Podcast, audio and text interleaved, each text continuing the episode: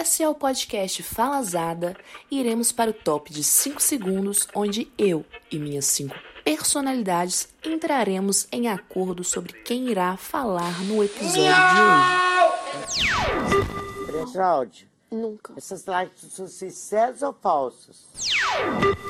Ô menino, isso é falsa, Vovó. menina! Vovó, Deixa ser falsa! vovó, Falsa!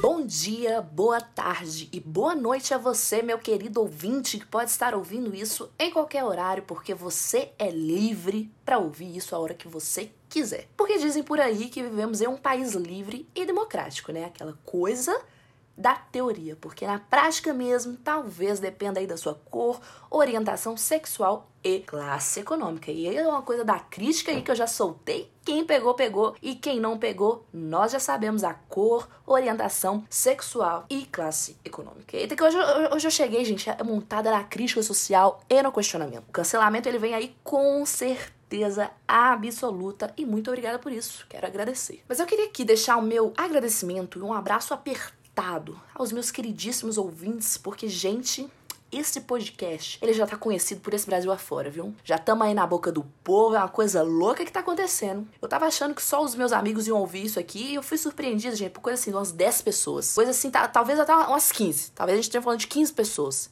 E é um número que realmente é, é muito mais do que eu tava esperando, gente. Então, muito obrigada. Mas o abraço, ele vai ser virtual, tá bom? E aí você me pergunta, mas como funciona um abraço virtual, Ana Luz?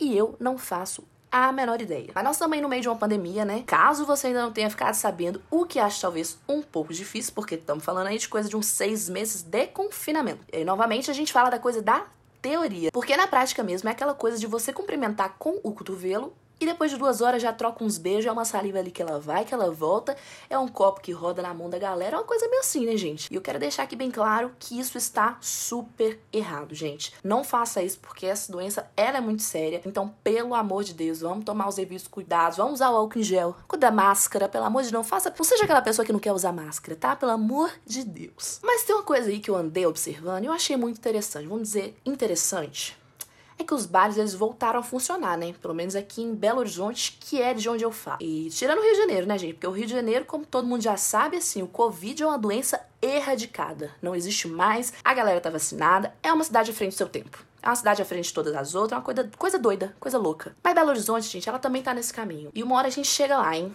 Acredito que uma hora a gente chegue lá. E uma coisa que eu achei muito bacana, gente, é que os bares só funcionam até as 22 horas na teoria, né? A coisa da teoria tá muito presente no episódio de hoje, como vocês puderam perceber. Mas o que eu achei muito legal, gente, é que esse vírus, ele tem um horário de transmissão estabelecido. Só depois das 22 horas que ele começa a acontecer, gente. É um vírus que ele trabalha com um horário todo dele. E aí, se você tá na rua, meu amor, corra para a sua casa depois das 22 horas, porque depois das 22 horas, meu amor, ninguém segura esse coronavírus. Interessante, né, gente? Eu também achei, porque é uma doença que ela vem aí, ela trabalha com horário, e aí dá pra gente se programar melhor e evitar o contágio, né? Bacana demais. E tem umas coisas que eu percebi durante a pandemia que não fazem o menor sentido, mas a gente faz mesmo assim porque a gente finge de égua pra viver, né, pessoal? Porque assim, o brasileiro, se ele não finge de égua, ele morre, irmão. Ele não se aguenta, ele precisa fingir de égua. Isso é o que mantém ele vivo. E no shopping, por exemplo, uma das medidas de prevenção é que as pessoas não podem experimentar as roupas. Eu achei isso bem bacana, porque você pode pegar a roupa, cuspir na roupa, espirrar, tossir, faça o que você quiser daquela roupa, meu amor. Mas experimentar não pode, porque talvez a proliferação do vírus ela só aconteça ali em contato com o corpo nu. É a coisa ali do, do nudismo, né, gente? Talvez o nudismo ele seja o problema. Eu achei isso muito curioso. Outra coisa bem interessante que me ocorreu é que agora no supermercado eles inventaram a moda de medir a sua temperatura pelo pulso. É aquela coisa da invenção, né, gente? É aquela coisa da teoria conspiratória também que se você se a temperatura for medida pela testa, os donos de supermercados implantarão um chip na nossa testa. E é isso mesmo que você ouviu.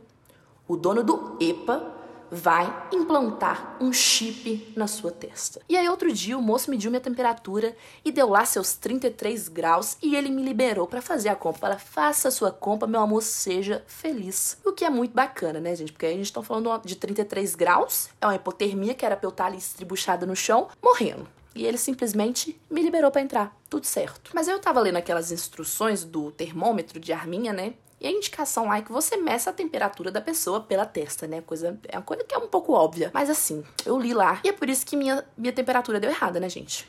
E eu te pergunto, qual a dificuldade da pessoa em fazer aquilo que lhe mandam. Aquela coisa que é o básico, é só mirar a tal da arminha na testa pro negócio dar certo. Mas não, nós vamos medir pelo pulso porque nós estamos querendo inovar o mercado, gente. E nós não vamos deixar o Lula implantar um chip na nossa testa, né? Pelo amor de Deus, dessa vez o Partido do Trabalhador não vai conseguir aquilo que ele tanto quer. Mas tudo isso tem me feito refletir sobre alguns costumes que a gente tinha antes e eram péssimos, né? E aí eu vou levar algum desses cuidados para sempre que a gente tá tendo agora. Coisa da minha vida inteira, coisa que eu já até fazia antes, mas eu tô afim de falar sobre isso. E vocês já pensaram nojo que é aquela pessoa que espirra. O mundo acaba ali naquele espirro. Ela não quer nem saber de quem tá em volta dela. Ela espirra, é um jato que sai ali, junto com um grito escandaloso. Ela não cobre nem o rosto. Ela quer que os germes dela ali sejam livres e eles ganham o mundo. Gente, pelo amor de Deus, não sejam essa pessoa, por favor, porque não custa nada botar o braço na frente para espirrar. E quando isso acontece, me sobe um ódio. Primeiro por causa do escândalo que a pessoa faz que você se assusta ali naquele barulho que não tem a menor necessidade. E segundo, que é um cheiro, gente, que você vai me desculpar, é muito desagradável. Eu tenho um pavor, é o negócio do asco que eu tenho de cheiros. Aquilo ali me junta um ódio com a ânsia de vômito, que meu dia ele acaba ali.